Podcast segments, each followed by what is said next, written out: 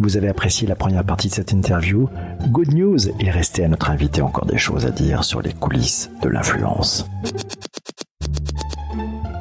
Emeline, comment ça marche la construction avec un influenceur sur le long terme? Ouais, Et ce que ça apporte pour la marque? Ça marche comment? Les relations avec les influenceurs, c'est vrai qu'il faut qu'elles soient dans une projection long-termiste parce que c'est comme euh, des amis. On a de meilleures relations quand on garde contact, quand on les écoute, quand on est là pour eux, quand on leur montre qu'on les comprend, etc. Donc euh, il y a une relation très humaine. Euh, en revanche, c'est aussi très compliqué de se lancer tout de suite dans une relation à long terme. Comme chacun sait, on ne se marie pas tout de suite. On ne se marie pas au premier regard pour, pour tout le monde. Donc on peut comprendre quand même que on peut avoir une envie long-termiste, mais il faut quand même prétester un peu les gens pour les marques comme pour les influenceurs. Peut-être que les directions de la marque euh, ne vont plus matcher avec l'influenceur et peut-être que l'influenceur va évoluer dans sa vie, va changer radicalement de mindset et ça, personne ne le sait.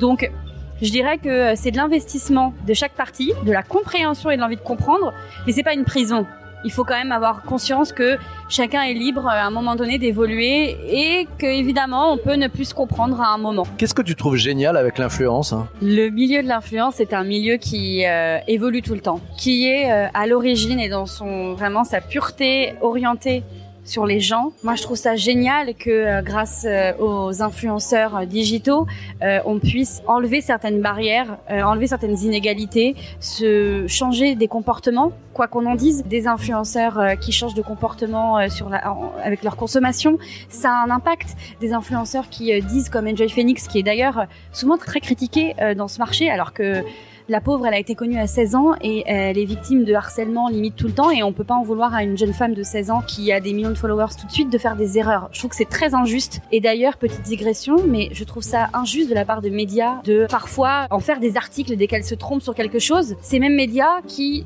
deux jours après, vont faire un partenariat sur le harcèlement scolaire ou sur le harcèlement digital. Je ferme la parenthèse. Jalousie là-dedans ou pas? Je pense qu'il y a un peu d'hypocrisie dans ce marché qui oblige certains médias parfois à euh, ne pas hésiter, quand ils en ont l'occasion, à envoyer des petites pierres dans le jardin des influenceurs pour les discréditer auprès des marques et auprès euh, du marché. Tu as un poste d'observation extraordinaire parce que tu as de nombreux clients dans votre agence. L'influence en B2B, c'est différent de l'influence en B2C ou pas du tout? Ce sont les mêmes mécanismes? L'influence B2B ou B2C, elle, elle repose sur, euh, je dirais, les mêmes piliers fondateurs et les mêmes soft skills. En revanche, c'est des métiers différents comme les RP sont des métiers spécifiques et on peut pas euh, demander euh, à quelqu'un d'être expert à la fois sur l'influence politique par exemple ou l'influence publique et quelqu'un qui va comprendre les consommateurs. Il y a l'exercice de compréhension, de stratégie, ça c'est important, de suivi, de coaching, mais c'est pas les mêmes métiers. Aujourd'hui, l'influence c'est très galvaudé positivement d'ailleurs parfois, c'est quelque chose de très large puisque c'est B2B, B2C, etc. Mais il faut s'adosser aux bons experts dans chaque domaine quand même. J'ai un peu de mal à croire que quelqu'un puisse tout faire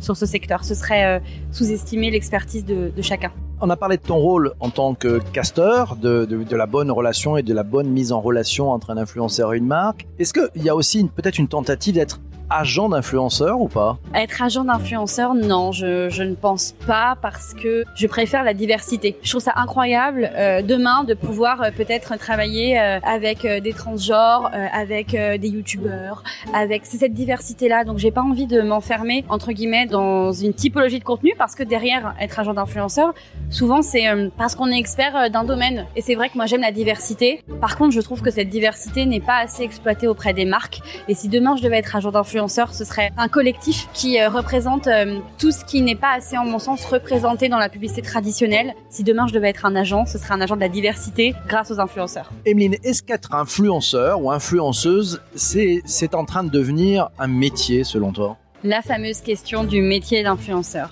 Je suis assez partagée, mais je dirais que l'influence n'est pas un métier, c'est une conséquence de base. C'est la conséquence d'un savoir-faire, comme je le disais, d'une expertise, d'un talent, peu importe, c'est une conséquence. On l'acquiert parce qu'on a fait quelque chose. De bien, de pas bien, peu importe, on l'a, on, l'a eu. Donc c'est déjà une conséquence. En revanche, derrière, c'est pléthore de métiers différents. Un influenceur, aujourd'hui, il se dit influenceur parce qu'on lui a dit qu'il fallait qu'il se range dans la case influenceur. Parce que s'il met dans sa bio le hashtag influenceur, il va être euh, retrouvés par des communicants. Mais en fait, être influenceur, c'est pas un métier, c'est plein de métiers. C'est être un community manager, c'est être un créateur de contenu, c'est être un monteur, c'est être un, financier parfois, ou en tout cas euh, de comprendre euh, tout ça. C'est plein de métiers différents. Souvent, c'est des autodidactes qui apprennent, en tout cas pour les influenceurs digitaux, à gérer tout ça. Mais c'est beaucoup de choses. Et, et je suis assez toujours étonnée quand je vois des jeunes de 19 ans, des youtubeurs me parler de SEO, de référencement, d'algorithme. Je suis là, waouh, les gars, vous avez tout compris, vous allez nous faire du mal. Il faut qu'on soit du coup d'autant plus à l'affût. Donc, l'influence est une conséquence d'une expertise. C'est un métier de par le fait qu'il nous incombe d'avoir plein de métiers derrière. Et c'est le même métier que les agences parce que il faut créer du contenu qui va être en accord avec sa communauté, donc savoir comprendre sa communauté, ses consommateurs, et d'être toujours à l'affût des tendances, se renouveler. Donc il y a ce cercle vertueux dans lequel les influenceurs tombent très vite parce que ça repose sur leur business et leur création de demain. Certains influenceurs me disent toujours, attends, ceux qui mettent influenceurs dans leur bio, en fait, ce ne sont pas des influenceurs. C'est une erreur de jeunesse selon toi?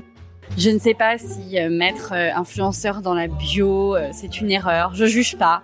Mais en tout cas, c'est vrai qu'on remonte plus facilement sur les moteurs de recherche. Donc je pense que c'est un moyen pour eux d'être plus visibles et d'être compris. Mais hum, je suis pas très fan avec l'idée de influenceur dans une bio. Ça ne regarde que moi. Je trouve que c'est plus valorisant pour eux de mettre créateur parce que c'est plus facile de défendre la création de contenu, le temps passé, les moyens passés que de dire j'influence. L'influence a, a une connotation positive négative. Personne n'a envie de dire je suis influencé, même si tout le monde l'est plus ou moins. C'est comme l'hypnose, quoi. On l'est peut-être plus ou moins tous, on ne sait pas. En tout cas, on n'a pas forcément envie de le dire. Question plus personnelle. Qu'est-ce qui t'influence, toi, dans ton métier Je dirais que ce sont vraiment les communautés. Je regarde beaucoup plus les réactions des gens, les commentaires. Alors après, il faut avoir beaucoup, beaucoup de recul parce qu'on sait que les réseaux sociaux sont parfois un terrain vague sur lequel euh, on voit tout et n'importe quoi, donc faut prendre du recul, euh, heureusement. Je trouve que les gens sont la plus grande source d'influence parce qu'on voit euh, les interrogations, les évolutions, les problèmes aussi. Et c'est ça qui m'influence le plus. Et puis après, j'avoue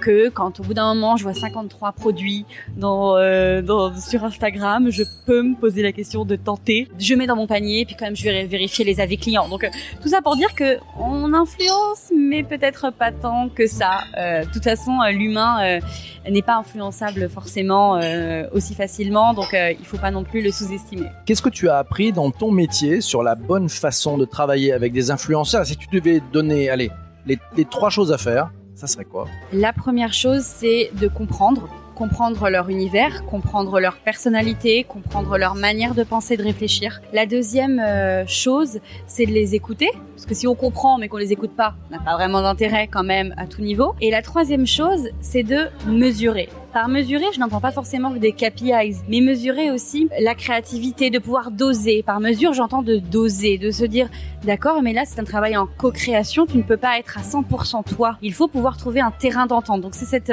notion de compromis que j'entends dans la mesure, de pouvoir réunir des planètes. Et pour ça, il faut que chacun fasse un, un pas vers l'autre. Et ça, il faut l'expliquer, le faire comprendre, et faire comprendre qu'en créant quelque chose de collectif, ce soit différent, pas forcément meilleur, mais différent et enrichissant pour les uns comme pour les autres. Tu viens de l'univers des médias. Avant d'avoir attaqué ce, ce métier d'influence et de communauté, allez, les différences de traitement entre une stratégie média et une stratégie d'influence, pour rendre les choses très claires, quelles sont les différences Les stratégies médias et les stratégies d'influence ont les mêmes objectifs, en tout cas la même façon de faire, c'est-à-dire d'utiliser des sources d'influence, donc des médias, par exemple si on parle de partenaires médias, si on veut s'adosser à des rédactions pour aller euh, divulguer un message, faire comprendre un service, parler d'un produit ou d'une expertise, d'un engagement à des audiences cibles. C'est pareil, si ce n'est que le levier et la façon de faire change. En médias, on peut utiliser évidemment euh, la télé ou un autre média traditionnel et on influence plutôt des gens.